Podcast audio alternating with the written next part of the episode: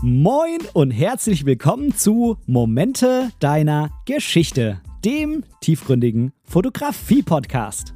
Ich bin der Ben und in diesem Podcast möchte ich meine Gedanken rund um die Fotografie mit dir teilen. Ich wünsche dir ganz, ganz viel Spaß beim Zuhören. So, dann werden wir mal noch das Handy auf lautlos machen hier. Und, oh, hallo, du bist ja schon da. Ja, herzlich willkommen. Dann werde ich doch jetzt mal mit der Folge anfangen und äh, aufhören, an meinem Handy rumzuspielen.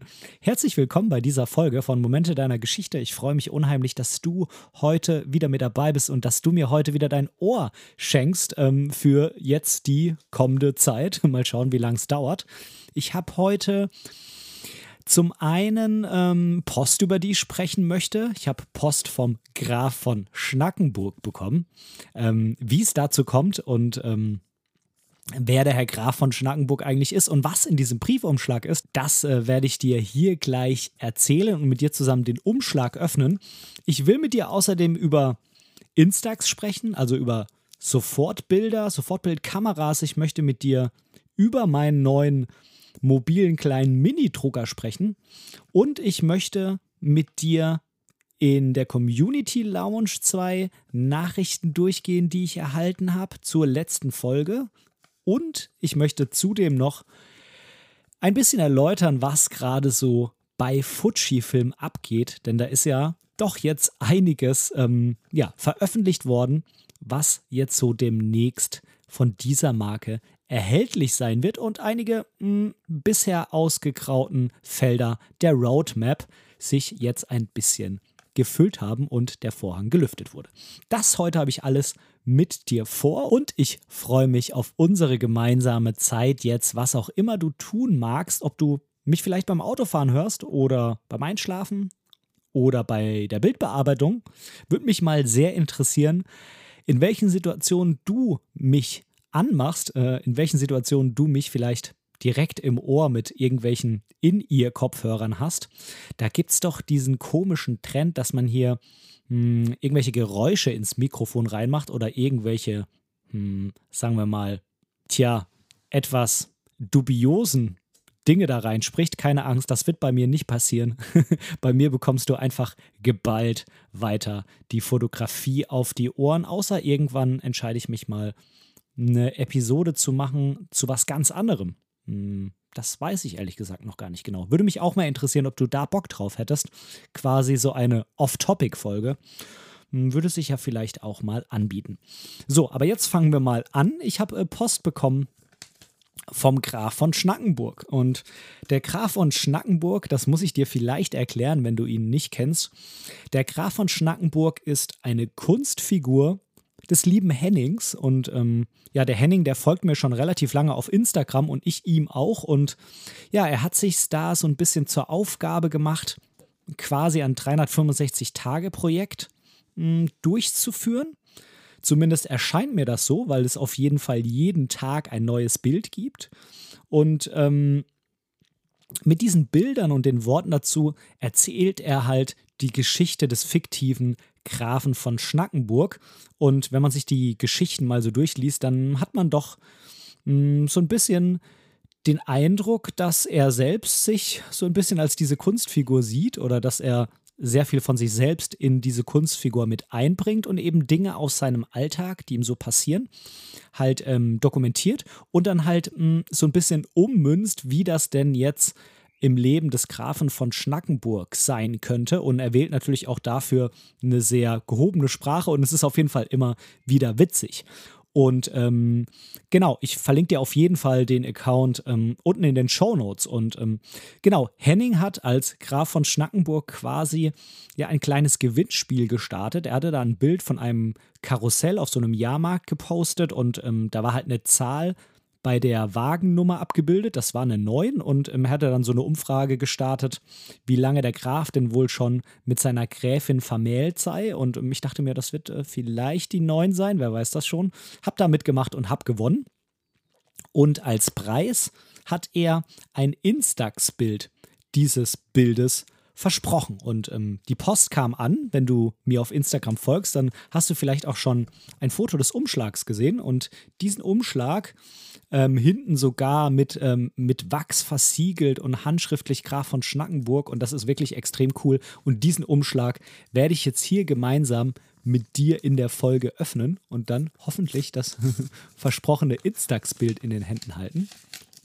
So, das werde ich jetzt mal hier aufmachen. Ja, jetzt gibt es doch ein bisschen von diesem komischen äh, Dings da, wie das auch immer heißt, äh, wo ich irgendwelche Geräusche ins Mikro reinmache. Ähm, ich glaube jetzt nicht, dass so ein aufzumachender oder ein, äh, ein Umschlag, den ich aufmache, dass der jetzt irgendwie besonders erotisches Geräusch oder so von sich gibt. Aber naja, wer weiß, wie viele Fans der Graf hat.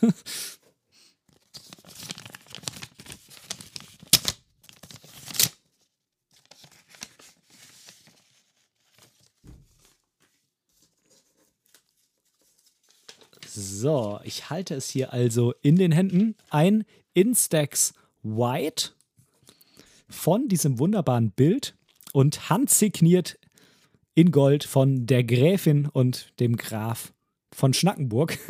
Also lieber Henning, vielen lieben Dank für ähm, das äh, ja, Foto. Ich sage einfach mal Foto für, für diesen Ausdruck. Ähm, wird auf jeden Fall einen Ehrenplatz bei mir hier bekommen.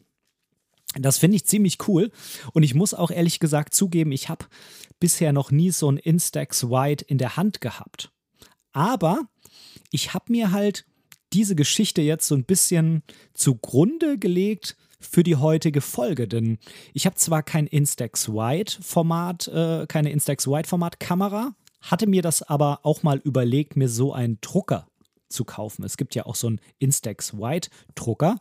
Ähm, habe mich dann aber doch für was anderes entschieden. Und ähm, ich möchte heute mal so ein bisschen dir erläutern, was gibt es überhaupt für Optionen, wenn man eine Sofortbildkamera möchte. Was habe ich hier? Ähm, was gibt es für Möglichkeiten, sich vielleicht so einen Drucker zuzulegen? Warum ist das so praktisch? Oder generell, warum ist es irgendwie überhaupt so cool, ähm, so ein Ding zu haben und warum ist es auch so toll, gedruckte Bilder zu haben. Das äh, ist natürlich ein Thema, da könnte man jetzt wahrscheinlich eine ganze Reihe draus machen, wenn man da noch drauf eingeht, auf was für Material man Bilder drucken kann. Ist es in, werden die in Büchern dargestellt? Hängt man die an die Wand? Äh, was für Papiere gibt es? Was für Farben? Also, das ist eigentlich ja, ein Fass ohne Boden. Und deshalb möchte ich das mh, hm, eingrenzen auf Sofortbilder beziehungsweise meinen mobilen Drucker, den ich habe. Der funktioniert ein bisschen anders als so ein Sofortbild, aber irgendwie geht es doch schon auch in die gleiche Idee und in die gleiche Richtung. Genau, das möchte ich jetzt erstmal mit dir besprechen. Also, was kann man an diesem Instax-Bild denn von dem Graphen sehen? Also, man kann auf jeden Fall sehen, dass es ein relativ großes Format ist für eine Sofortbildkamera. Es ist auch doppelt so groß wie die Instax Minis, nämlich genau zwei Minis nebeneinander. Und ich habe ja hier eine Instax Mini und zwar ist das die Instax Mini 9. Das ist auch nicht mehr die aktuellste. Ich glaube, die aktuellste ist die Instax Mini 11. Mm, und die Instax Mini 9 habe ich mir damals relativ günstig im Angebot, ich glaube bei einem Prime Day oder so auf Amazon geschossen, in Blau. Und diese Kamera nimmt halt die Instax Mini Filme auf. Die sind ungefähr so groß wie eine Kreditkarte also ein bisschen kleiner. Da wird man jetzt auf normalen Fotos nicht so viel im Detail erkennen. Aber wofür haben meine Frau und ich uns die hauptsächlich geholt? Wir fotografieren alle Gäste, die wir hier bei uns in der Wohnung haben und hängen dann diese Instax-Bilder an eine Fotowand, die sich so gestaltet, dass wir ähm, Seile, also so eine Seile, es klingt nach sehr dick, es sind ja so ein dickerer Bindfaden, ein Garn, den wir quasi ähm, an die Wand gehängt haben, so dass er halt ähm, nach unten durchhängt, so rund. Und da haben wir halt dann die Bilder angebracht und ich glaube, Anfang dieses Jahres oder Ende letzten Jahres haben wir dann auch angefangen auf die Bilder denn die haben ja immer noch einen Rand, wo man das anfassen kann, ähm, die Daten drauf zu schreiben, wann derjenige dann da war. Und äh, da sind mittlerweile schon einige Bilder zusammengekommen und das finde ich irgendwie ganz cool. Wenn ähm, dann neuer Besuch da ist, dann kann der sich erstmal da hinstellen und schauen, ob er da vielleicht irgendjemanden kennt, der, äh, der schon hier war ähm, und er wusste es gar nicht oder mh, mm, kann einfach Zeit da verbringen. Ich ertappe mich selbst auch immer wieder, dass ich einfach im Vorbeigehen da mal stehen bleibe und mir die Bilder nochmal anschaue, weil sie halt präsent sind und da hängen. Und das ist ja meines Erachtens ein ganz, ganz großer Vorteil von ausgedruckten Bildern, weil man die halt irgendwo hinstellen kann. Man kann natürlich auch so einen ähm, elektronischen Bilderrahmen nutzen, aber sind wir mal ganz ehrlich, ich habe so einen hier irgendwo in der Schublade. Wir benutzen den einfach nicht. Da muss man sich auch wieder hinstellen, muss die Bilder draufpacken, muss die aktualisieren. Dann braucht er die ganze Zeit Strom. Ach, ich weiß nicht, also das hat mich nicht wirklich überzeugt, dieses Konzept, auch wenn ich mir zwischendrin mal dachte, das ist doch eigentlich eine ganz tolle Sache, aber muss ich zugeben, hat mich nicht wirklich überzeugt. Aber kommen wir nochmal zurück zu dieser Kamera. In diese Kamera kommt m, hm, hinten eine Art Filmkassette rein, äh, in der die, hm, die Instax-Fotos drin sind. Und da muss man halt besonders aufpassen, weil die halt lichtempfindlich sind, quasi wie ein normaler Negativfilm. Ist es so, dass die halt lichtempfindlich sind. Sie funktionieren ein bisschen anders, man muss die nicht entwickeln. Die werden quasi beim Rausfahren aus der Kamera zusammengedrückt, dann passieren da chemische Reaktionen, bliblablub, und dann ähm, ja, erscheint wie damals bei Polaroid dass ähm, das Bild peu à peu. Ähm, übrigens, äh, kleiner Tipp, falls du auch so ein Ding hast oder dir irgendwie sowas anschaffen willst, schütteln hilft nichts, ganz im Gegenteil. Das macht ähm, dieses Bild eher, wenn es blöd läuft, noch an der einen oder anderen Stelle kaputt. Also leg's einfach hin und genieß den Moment, wenn sich da langsam die Formen und Farben abzeichnen und äh, schüttel das Ding bitte nicht rum. Formen und Farben ist vielleicht noch ein ganz gutes Stichwort. Es gibt da natürlich auch Schwarz-Weiß-Filme, was ich ziemlich cool finde. Hm, manchmal weiß ich nicht so genau, ob ich in dieser Instax einen Farbfilm oder einen Schwarz-Weiß-Film drin habe. Man kann das auch nicht erkennen, zumindest nicht bei der Mini 9. Und äh, dann ist es äh, nach einiger Zeit eine Überraschung, ob da jetzt ein, Farb, äh, ein Farbbild oder ein Schwarz-Weiß-Bild rauskommt.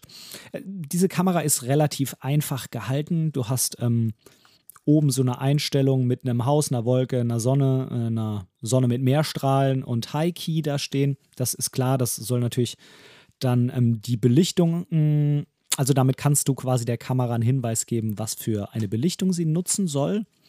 Sie hat natürlich keine variable Blende und ähm, der Film hat auch logischerweise eine feste ISO. Das bedeutet, da wird dann halt an der Verschlusszeit gedreht. Und mh, mm, sie hat auch einen Blitz. Den kann man auch gar nicht abschalten. Ist einer der Nachteile dieser Kamera. Man müsste ihn zukleben.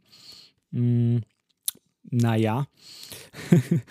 Und ein, ein zweiter großer Nachteil meines Erachtens ist, dass ähm, es ist ja ein, ein Fixed Focus, also ein die Kamera ist so konzipiert, dass ab einer gewissen Entfernung alles scharf ist, nämlich ab 60 Zentimetern. Das kann man auch nicht umstellen. Der Nachteil ist natürlich, sind Dinge näher als 60 Zentimeter dran, zum Beispiel wenn man ein Selfie macht.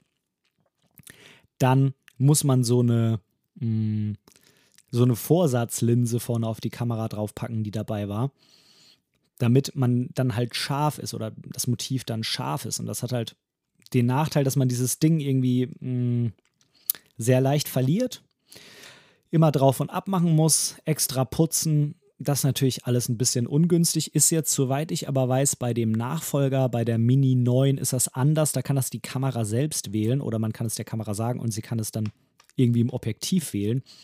Von daher, ja, es stört mich jetzt nicht so, dass ich upgrade dafür, aber ähm, es ist schon ein bisschen ungünstig. Äh, cool ist, dass vorne so ein kleiner Selfie-Spiegel drauf ist, bei dem man dann halt sieht, was so ungefähr dann später auf dem Bild ist. Aber sowohl bei dem Spiegel als auch bei dem optischen Sucher muss man halt ähm, bedenken, dass es da halt auch so einen kleinen Versatz gibt. Und ähm, ja, es ist ähm, alles ein bisschen trashy, aber das äh, soll es ja auch sein. Ähm, es soll ja auch kein perfektes Foto abliefern sondern da geht es halt darum, dass man dieses Foto dann danach in den Händen halten kann direkt und ähm, das vielleicht auch jemandem mitgeben kann. Also wir haben diese Fotos nicht nur an dieser Fotowand hängen, sondern ich mache von den Gästen hier in der Wohnung, die das gerne wollen, natürlich auch noch ein zweites Foto. Das sind dann ja logischerweise alles Unikate. Und dann können die das mit nach Hause nehmen oder sich eins von den beiden aussuchen und das, was ihnen besser gefällt, mit nach Hause nehmen. Mm, das andere bleibt dann eben bei uns hängen. Das heißt, wenn die das Schöne mitnehmen, also vorausgesetzt, es gibt eins, was die selber als dann schön definieren, dann äh, hängt halt das nicht so Schöne bei uns und umgekehrt. Mir ist das ja egal, mir geht es ja einfach darum, dass da ein Bild von der Person hängt. Und ähm, genau, das ist eigentlich ganz cool. Ab und zu mache ich auch einfach mal so ein Foto von uns oder von einer unserer Katzen oder vom kleinen Julius und ähm, dann liegt das Bild halt irgendwo dann rum und liegt da dann halt so rum. Aber das ist halt irgendwie auch cool, weil halt einfach mehr Bilder mh, hm, ja so sichtbar in der Wohnung sind, wo auch immer. ähm, das geht ja, wie ich finde, etwas doch verloren mit dem ganzen Digitalen.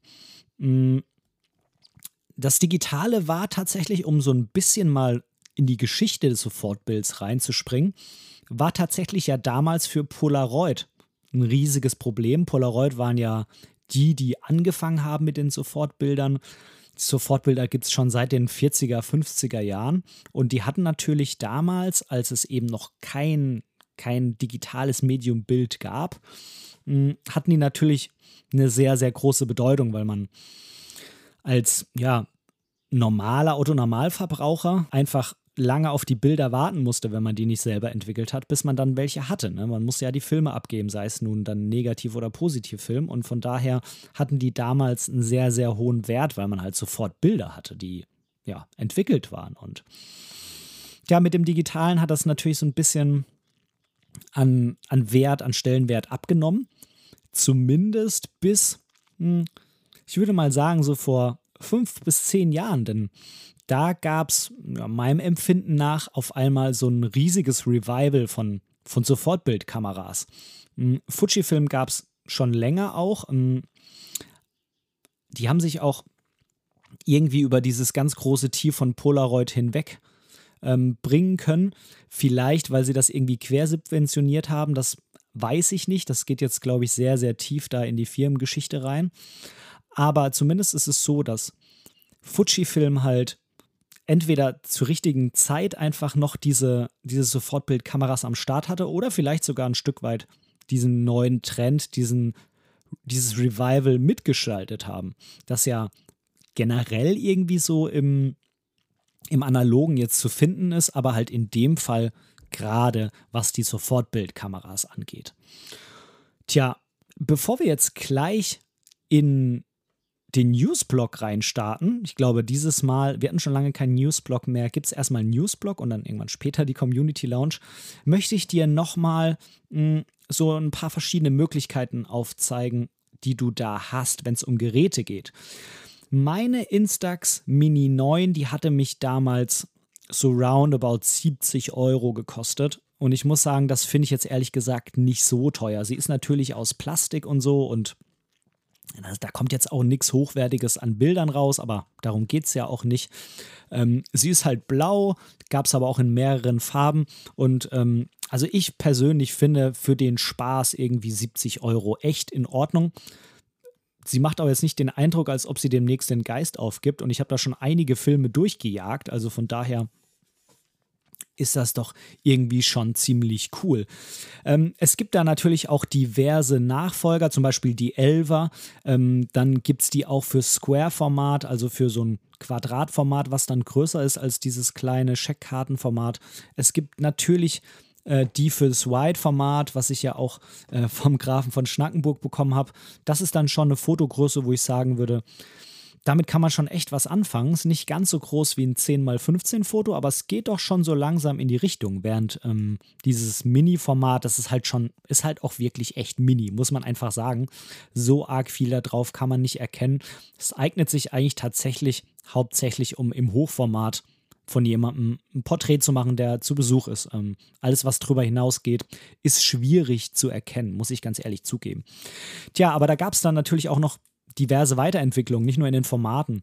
Da gab es dann auch Kameras, wo man mehr Einstellungen vornehmen kann, Blitz zu und abschalten, die besonders cool aussahen, wo man vielleicht noch ähm, irgendwelche ja, so Szenenprogramme oder sowas mit einschalten kann und auch welche, die man auch gleichzeitig als Drucker nutzen kann. Ich vermute, das hat ähm, Henning auch gemacht dabei. Entweder er hat das ähm, quasi bei einer Kamera, bei einer Instax-Kamera gemacht, wo man auch drucken kann, oder er hat vielleicht auch direkt einen Instax White Drucker benutzt. Denn auch das gibt es. Es gibt mittlerweile Drucker, die selbst quasi keine Kameras mehr sind, aber die dann explizit auf diesen Instax-Filmen drucken. Und ähm, das ist ähm, natürlich auch eine Möglichkeit. Vielleicht hat er das da gemacht. Das hatte ich mir tatsächlich auch überlegt, mir so einen zu kaufen. Es ist dann ein anderer geworden. Ähm, aber bevor ich darauf eingehe, vielleicht noch mal kurz, was äh, gibt es auch noch? Es gibt, wie ich gerade schon gesagt habe, auch noch diesen, diesen Hybrid. Es gibt quasi eine Fuji Instax Mini Evo. Vielleicht hast du davon schon gehört. Das ist quasi eine Sofortbildkamera, die aber hm, die Bilder auch gleichzeitig digital abspeichert. Die Kamera ist noch gar nicht so alt, ist mit 200 Euro, hm, ich würde sagen, nicht gerade günstig. Ähm, und man muss halt auch einfach sagen, das, was ich jetzt im Internet gesehen habe, sind halt die digitalen Bilder quasi nicht wirklich zu gebrauchen. Also wer mh, hm, sich so eine Sofortbildkamera kauft und dann die Bilder auch auf so ein Sofortbild ausdruckt, für den ist es auch okay, wenn es nicht so scharf ist und so. Und das geben natürlich die Instax Sofortbilder auch nicht her, dass da mega krass top scharf drauf gedruckt wird. Ähm, aber äh, wenn dann das digitale Bild quasi kacke ist, dann bringt einem auch nicht wirklich was die Funktion, dass man das digitale Bild später noch aufs Handy ziehen kann. Wenn dann derjenige, der so eine Kamera hat, auch gleichzeitig sein Smartphone dabei hat und damit dann einfach ein viel besseres Bild machen würde. Ja, das ist nicht so wirklich ausgereift, muss man ganz ehrlich sagen. Ich weiß nicht, ob sich dann nicht mehr lohnt, ob dann einfach diese Sofortbildkamera viel zu teuer wird. Ich weiß, dass diese Fuji Instax Mini Evo ein ziemlicher Erfolg war weltweit. Hm, ich persönlich kann es nicht so richtig nachvollziehen, weil dann würde ich doch lieber eine ganz normale Instax nehmen, ähm, die dann günstiger ist und ähm, ja, notfalls vielleicht sogar dieses Instax-Foto einfach nochmal mit dem Handy abfotografieren, wenn ich was Digitales haben will. Vielleicht so irgendwie mit dem Effekt, dass ich das so hinhalte. Ähm, hat man ja auch schon öfter mal auf Instagram gesehen, dass ein Bild von einer Stelle gemacht wird. Ähm, dann wird das Instax dahin gehalten und dann wird noch ein Foto gemacht von dem Foto in der Landschaft quasi, wenn du verstehst, was ich meine, also mit dem Foto drauf. Das wäre dann, glaube ich, für mich eher die Alternative oder halt dieses Instax dann einfach mit dem Handy nochmal abzufotografieren. Hm, von den Preisen pro Bild kann man sagen, dass ähm, natürlich diese Fuji, äh, Fuji Instax Mini Evo und auch die äh, anderen Instax Mini-Kameras die gleichen Filme, benutzen die gleichen Filmkassetten. Da kommen wir so ungefähr auf 80 Cent pro Bild. Hm, bei den Wide-Bildern, also bei denen, wo das Format ein bisschen größer ist oder bei dem Square, das wird ein bisschen teurer sein. Habe ich jetzt den genauen Preis nicht rausgesucht, aber ich vermute, dass es so roundabout bei einem Euro liegt oder so. Von daher ist, ähm, wenn man nicht jeden Tag zehn Bilder verschießt, denke ich doch, eigentlich ziemlich in Ordnung. Nichtsdestotrotz ist es so, dass ich mich damals für ein anderes Gerät entschieden habe. Denn ich habe natürlich auch ein bisschen auf den Preis geguckt, aber ich wollte mh, hm, auf jeden Fall ein Gerät haben, mit dem ich drucken kann. Das war mir ganz wichtig, sei es jetzt erstmal Instax oder nicht, sei jetzt erstmal dahingestellt. Ich wollte ein Gerät, mit dem man drucken kann. Und natürlich ist ähm, mein erster Gedanke an Instax gegangen, weil ich mir dachte, hey cool, da hast du direkt was, was zu deinen Fujifilm-Kameras passt. Vielleicht kannst du sogar direkt von der Kamera drucken. Das wäre natürlich mega, weil es einfach den Umweg übers Handy spart. Tja, und das geht leider immer noch nur mit der S10 von Fujifilm. Und ähm, ja, das ähm, hat mich natürlich mh, hm, etwas mh, hm, ja, beeinträchtigt bei meiner Entscheidung. Mit meiner X100V und der XT4 geht das also nicht. Das heißt, dieser für mich ganz klare Vorteile. Also wenn das gegangen wäre, hätte ich auf jeden Fall ähm, auf eine Instax oder auf so einen Instax-Drucker zurückgegriffen. Hm, das ging nicht. Und ähm, zudem, ja, habe ich halt auch eine Alternative gefunden, bei der einfach das Bild günstiger ist und das Bild größer ist als bei der Instax Mini. Zumindest ein bisschen. Nicht so groß wie beim White, aber größer als bei dem Mini-Format. Und zwar ist das der Canon Zoemini oder Soemini oder Soemini oder wie man ihn auch immer ausspricht. Ich äh, verlinke dir den gerne in den Show Notes. Und das ist ein kleiner Drucker. Der ist wirklich klein.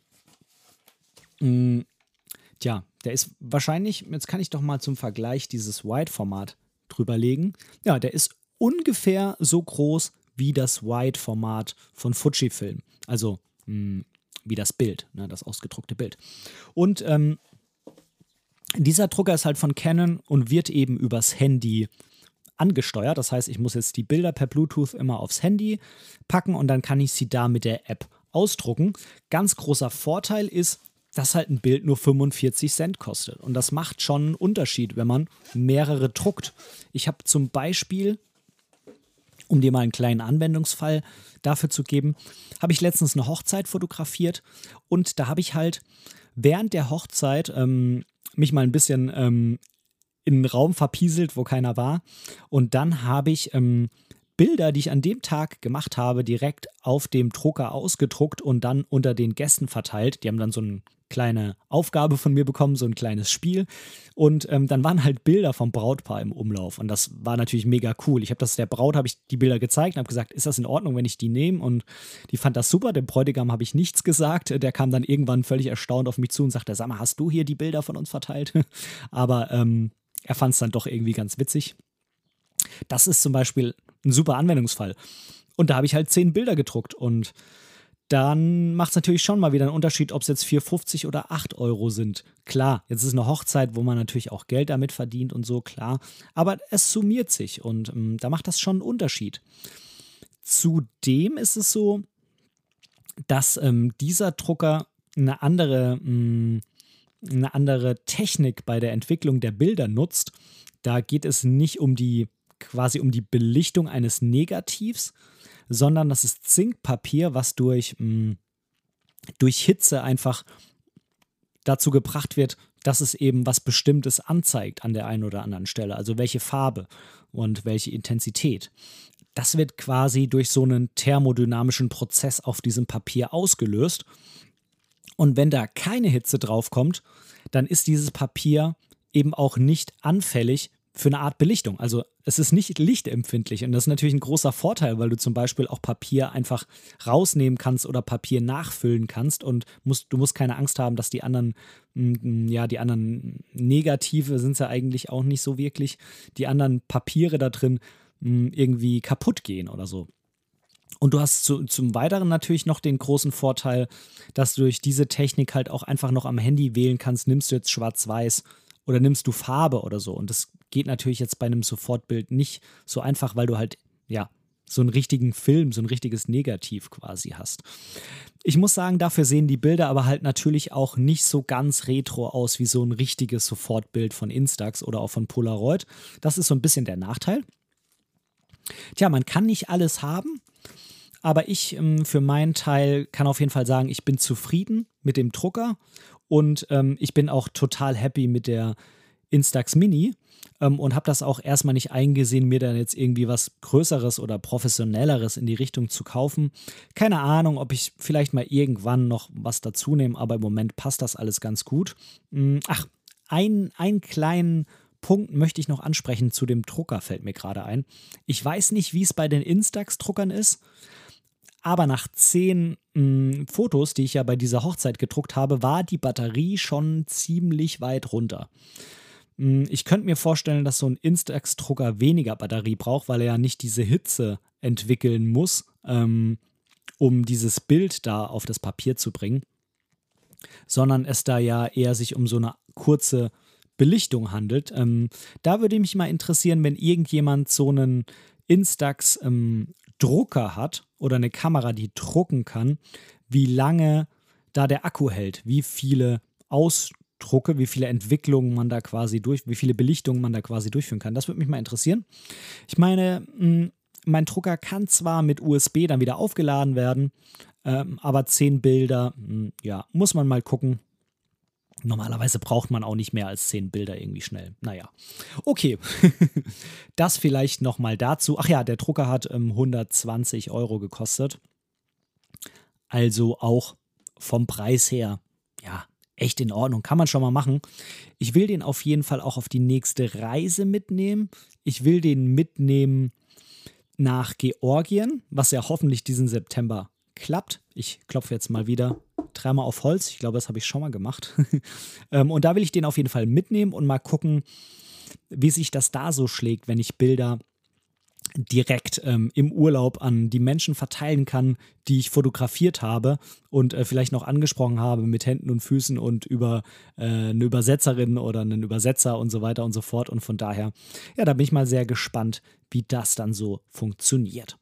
So, jetzt merke ich gerade, ich habe eigentlich schon alles zu der Thematik erzählt, was ich erzählen wollte. Das heißt, wir müssten jetzt dann quasi doch tatsächlich den Newsblog und die Community Lounge hintereinander bringen, ähm, was ja eigentlich nicht so mein, ähm, ja, meine Idee ist von der Folge, aber ich will die jetzt auch nicht irgendwie rückwirkend da irgendwo auseinanderschnippeln.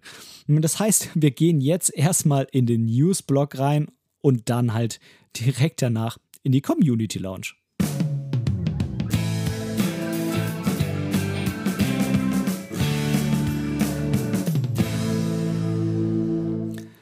Fujifilm hat abgeliefert. Mm, also sie haben noch nicht ausgeliefert, aber sie haben auf jeden Fall gezeigt, was da demnächst kommen wird. Und es ist zum einen mal die XH2S, also ein Nachfolger der XH-Kamera, die schon wirklich in die Jahre gekommen ist mittlerweile. Was ich sehr, sehr spannend finde, ist, ähm, mit den ganzen Specs, die die Kamera mit sich bringt, positioniert sie sich mit der Leistung auf jeden Fall über der XT4 und ähm, ist ja damit dann auch einfach das neue Flaggschiff. Ähm, äußerlich kann man der Kamera nachsagen, dass sie einen sehr viel größeren Griff als so eine XT4 hat, also deutlich besser in der Hand liegt, vermute ich. Ich hatte sie noch nicht in der Hand. Mm. Und vom Design her orientiert sie sich zum einen an den Mittelformatkameras von Fujifilm, zum anderen, ich hoffe, mich schlägt dafür jetzt keiner oder widerspricht mir vehement, aber ich habe bei der ein oder anderen Kante, die ich an der Kamera so gesehen habe, tatsächlich auch so ein bisschen an die ähm, Leica SL denken müssen. Ich weiß nicht, wie ich genau darauf gekommen bin, aber irgendwie muss ich daran denken. Und ja, die Kamera, die bringt natürlich unheimliche Spezifikationen mit sich. Es ist ein neuer Sensor mit 26 Megapixel, der ja so Backside illuminated ist, der ähm, neue neuen X-Trans-Sensor mit sich bringt, 40 ähm, Bilder pro Sekunde ohne Blackout, ähm, hat 4K-Video mit 60 Bildern pro Sekunde, hat ein 5,76 Millionen Punkte OLED-Sucher und so weiter und so fort. Also da steckt einfach so viel Technik drin. Objekterkennung für Tiere, Menschen, Flugzeuge. Es soll ja viele Menschen geben, die Flugzeuge fotografieren. Ähm, Züge, glaube ich auch. Also total krass, was die alles mit sich bringt. Ist halt ganz klar gerichtet an Filmer und an Sport- und Wildlife-Fotografen. Und ähm, ja, ist spannend, ist meines Erachtens auf jeden Fall auch ein krasser Angriff auf die, ja, auf die anderen Marken, die so im Fotomarkt unterwegs sind. Ähm, auch auf einige Vollformatkameras ein ziemlich klarer Angriff. Ich bin mal gespannt, was da kommt. Hm, für mich persönlich nicht so interessant. Das ähm, liegt halt daran, weil ich halt nicht irgendwie ein Wildlife- oder Sportfotograf bin. Und ähm, ja, ich würde mich da auch so an kleinen Dingen stören. Äh, das ist aber wirklich nur ganz absolut persönlich, dass da ein Modus-Wahlrad drauf ist, wie man es auch von den anderen Marken kennt. Das würde mich persönlich jetzt einfach nicht so ansprechen, weil ich ja genau deswegen zu Fujifilm gegangen bin, weil ich halt was anderes haben wollte, als man halt auch bei Canon und äh, Sony und Nikon und äh, sonst irgendwo findet. Und ähm, von daher es ist mit Sicherheit eine echt wirklich coole Kamera, wenn man äh, in diese Richtung gehen will. Ähm, für mich persönlich jetzt nicht so interessant, aber mir gefällt es natürlich sehr, dass Fujifilm ja damit einen kleinen Angriff auf die anderen Kameramarken startet und ähm, ganz klar zeigt, wir können in alle Richtungen was entwickeln. Und dann wurden noch zwei Objektive veröffentlicht. Ich packe dir mal einen Link in die Show Notes zu der Fujifilm Roadmap. Da sind immer noch mh, hm, drei Dinge ausgegraut. Es soll ja auch ein neues 5612 geben, ein 8 mm 3.5 und ein 30 mm 2.8 Makro. Die kommen aber alle noch. Und was wurde jetzt enthüllt? Es ist einmal ein 18 bis 120 f4 mit der Besonderheit, dass man es quasi elektronisch zoomen kann. Ist spannend für alle die, die sich hm, zum Beispiel mit einer Kamera selber aufnehmen auf eine gewisse Entfernung oder mit mehreren Kameras gleichzeitig filmen. Es soll wohl auch mit dieser XH2S möglich sein, mit so einem Adapter, dass man mehrere Kameras miteinander kabellos verbindet und dann hin und her schalten kann an einem Bildschirm. Also ja, so regisseurmäßig quasi. ähm, genau, das ist von dem Objektiv die Besonderheit. Abgesehen davon, dass das Objektiv natürlich auch einen enormen Zoom-Bereich mitbringt von 28 bis 180 Millimeter, würde mich sehr interessieren, wie da die Bildqualität ist. Und ähm, zum anderen hat Fujifilm jetzt auch öffentlich gemacht ein neues Telezoom-Objektiv. Und wenn ich es hier richtig sehe und auch richtig in Erinnerung habe, gibt es bisher kein Objektiv von Fujifilm, was einen Brennweitenbereich hat, der mehr ins Tele geht. Und zwar ist das ein 150 bis 600 Millimeter Blende 5,6 bis 8. Tja, wenn man das dann nochmal umrechnet, dann ist man tatsächlich bei Vollformat-Äquivalent 225 bis 1200 Millimeter.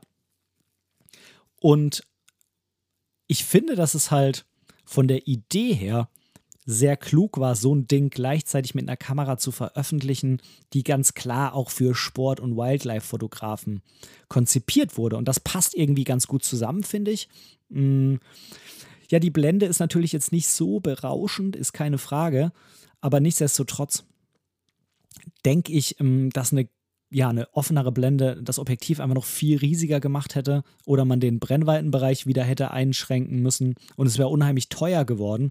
Und von daher, ich denke, dass mit den mm, mit dem ISO-Rauschen der Kameras heutzutage mit dieser Blende doch relativ gut umgegangen werden kann. Vor allem, weil es dann auch noch ähm, äh, stabilisiert ist und mit der Stabilisierung der XH2S zusammenarbeiten kann, die auch irgendwie mega gut sein soll. Und ähm, ja, Nachteil ist natürlich, wenn sich das Objekt bewegt, dann hilft auch die Stabilisierung nichts.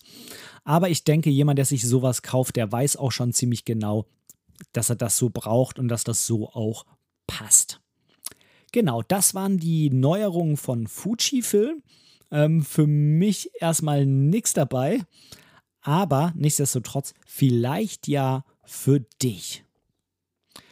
Und jetzt ähm, hörst du was ziemlich Witziges. Ähm, jetzt hörst du das Ende des Newsblogs und äh, direkt danach, vielleicht mache ich so einen lustigen Slide rein. Das ist eine leiser und das andere lauter wird direkt danach die Musik der Community Lounge und dann springen wir da mal noch rein.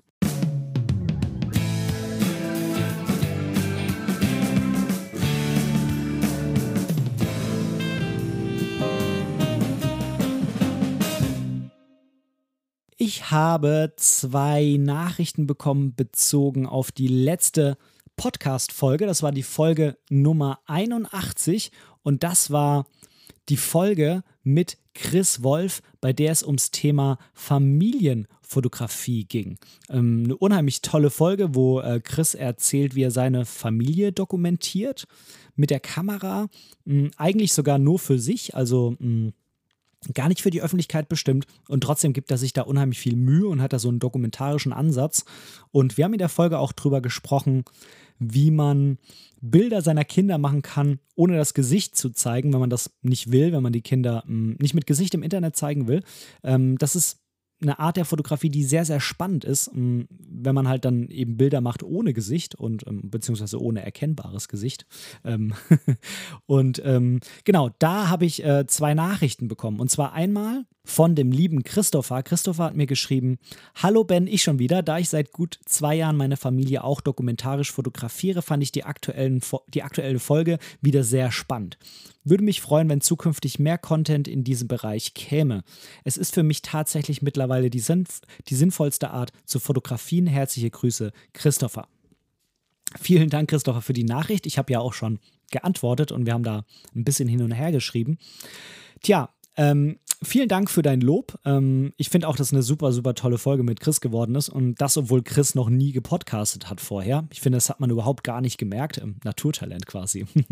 ähm, und ja, mich würde einfach mal interessieren, lieber Zuhörer, wenn auch du dieses Thema Familienfotografie sehr spannend findest, weil du das vielleicht auch selbst sehr viel betreibst, oder die Thematik mit den Bildern ohne dass man jemanden drauf erkennen kann, dann schreib mir doch gerne und sag mir gerne, was dich da im Speziellen interessieren würde.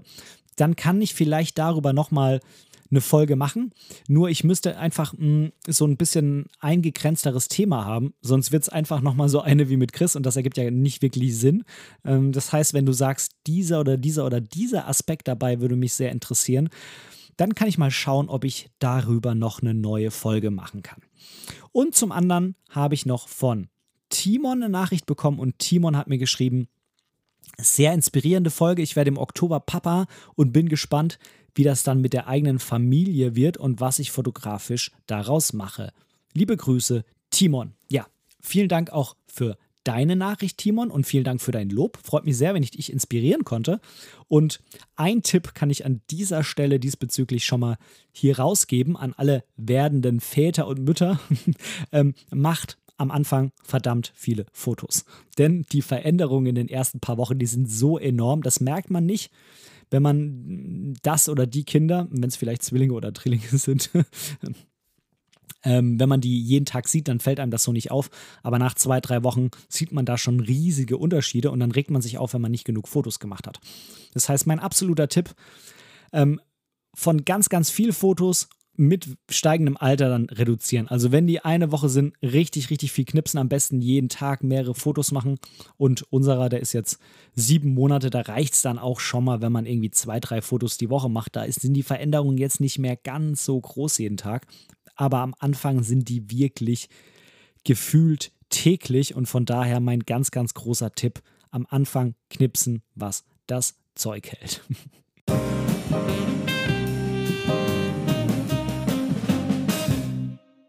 So, und dann soll es das doch jetzt auch an dieser Stelle mal wieder gewesen sein. Ich werde jetzt die Abendstunden dieses Pfingstmontags nochmal mit Frau und Kind genießen. Wetter ist leider nicht mehr so pralle, wobei ich schau mal raus. Die Sonne ist doch noch rausgekommen jetzt. Es hat nämlich den ganzen Tag ja immer mal wieder abwechselnd geregnet und nicht mehr geregnet. Und äh, ich bin froh, dass ich am Wochenende laufen war, als das Wetter noch deutlich schöner war. Hm, aber mal schauen, vielleicht machen wir doch noch einen kleinen Spaziergang jetzt. Und dir, dir wünsche ich jetzt ganz, ganz, ganz viel Spaß, was auch immer du tun wirst. Vielleicht ist es die Familie fotografieren, vielleicht ist es dir irgendwo eine Instax-Kamera bestellen oder so einen Drucker oder so. Vielleicht ist es auch einfach nur chillen oder irgendeine alte Folge von mir anhören. Freue ich mich natürlich auch immer drüber. Und ähm, dann sage ich einfach Tschüss und bis zum nächsten Mal hier bei Momente deiner Geschichte. Mach's gut, dein Ben. Tschüss.